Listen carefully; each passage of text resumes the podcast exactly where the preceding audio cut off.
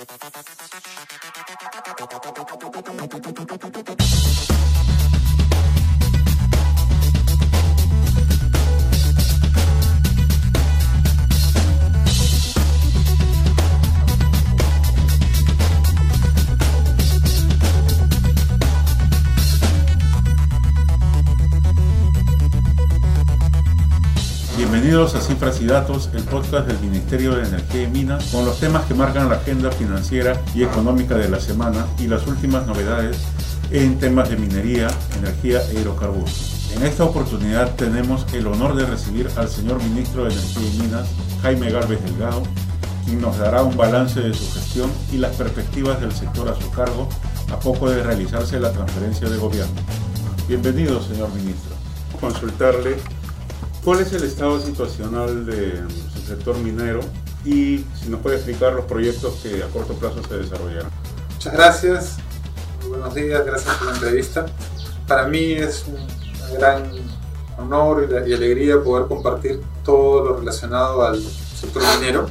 Tenemos buenas noticias en el sector minero. Creo que la primera es que el sector minero se recuperó totalmente de la, de la pandemia y pudo eh, salir adelante, no solamente recuperándose el sector minero, sino cooperando mucho con todo el país en lo que es donación de plantas de oxígeno y, y, estamos muy agradecidos también con las empresas mineras por ese compromiso social tan importante. Nosotros tenemos tres grandes proyectos en construcción que han venido avanzando. El proyecto Mina Justa de 1.600 millones de dólares ya está concluido y ya está produciendo. El proyecto que Yabeco, que es un producto muy grande, de 5.300 millones de dólares, se encuentra avanzado en un 65%. Y el proyecto Toromocho, que es de dos fases, que es de 1.350 millones de dólares, eh, concluyó su primera fase y ya tiene todos los permisos para poder iniciar la segunda.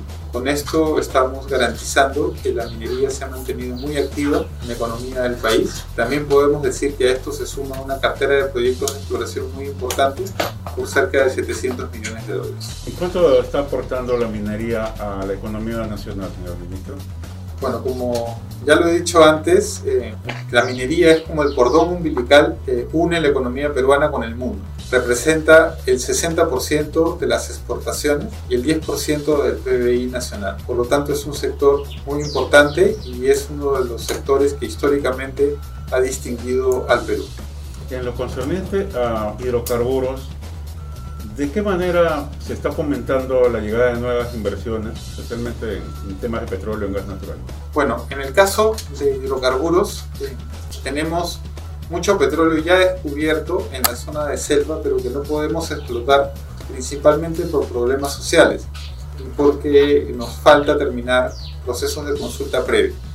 Lo que el Ministerio ha estado trabajando es en un plan de cierre de brechas sociales, en un plan de remediación ambiental y hemos contribuido a financiar parcialmente estos planes y esto ha contribuido también a que mejoremos el diálogo con las comunidades en torno a los proyectos de hidrocarburos, especialmente en el lote 192, que estamos trabajando en proceso de consulta previa y hemos firmado un acuerdo con cinco comunidades y seguimos trabajando con otras comunidades. Esperamos que este, este proceso de consulta previa se pueda cerrar en los meses de agosto y septiembre por el próximo gobierno y esto nos va a abrir la posibilidad de volver a explotar el lote 192 a cargo de Petroperú y subir en 10.000 barriles diarios la producción petrolera.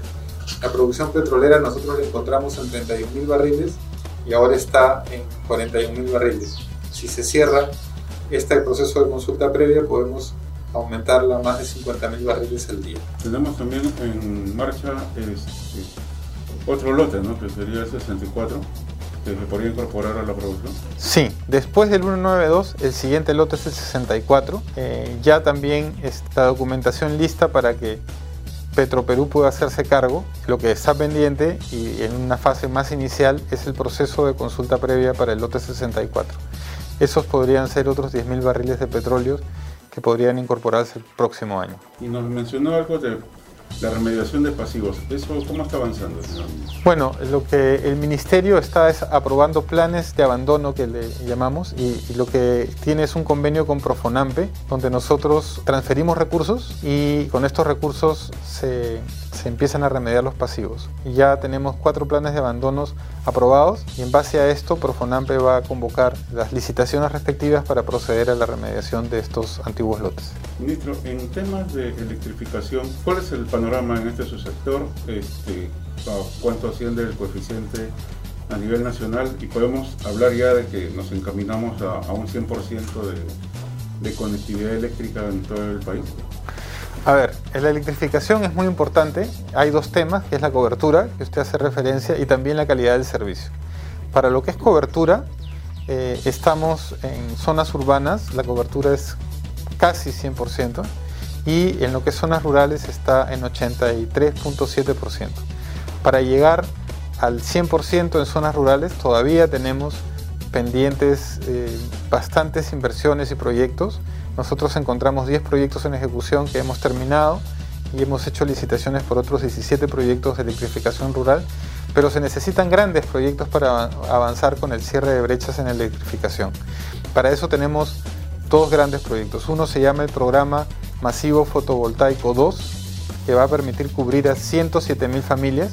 Nosotros lo que hemos trabajado es en el diseño de este programa y será corresponderá al próximo gobierno su ejecución.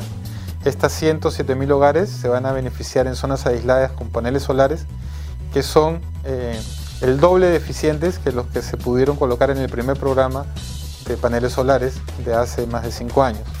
Entonces ahora estas familias van a tener una mejor disponibilidad de energía eléctrica después que se haga este programa. Y por último, también hemos reforzado los sistemas de distribución regional. Hemos conseguido un préstamo del Banco Mundial por 80 millones de dólares para construir subestaciones eléctricas en 24 puntos del país y con eso mejorar la calidad del servicio. Y con esto, estimados amigos, damos fin a esta edición de y Datos, el podcast del Ministerio de Energía y Minas. Recuerden seguirnos en todas nuestras plataformas digitales y por favor compartan esta importante información. No dejen de seguirnos por más novedades del sector minero energético. Saludos y hasta pronto.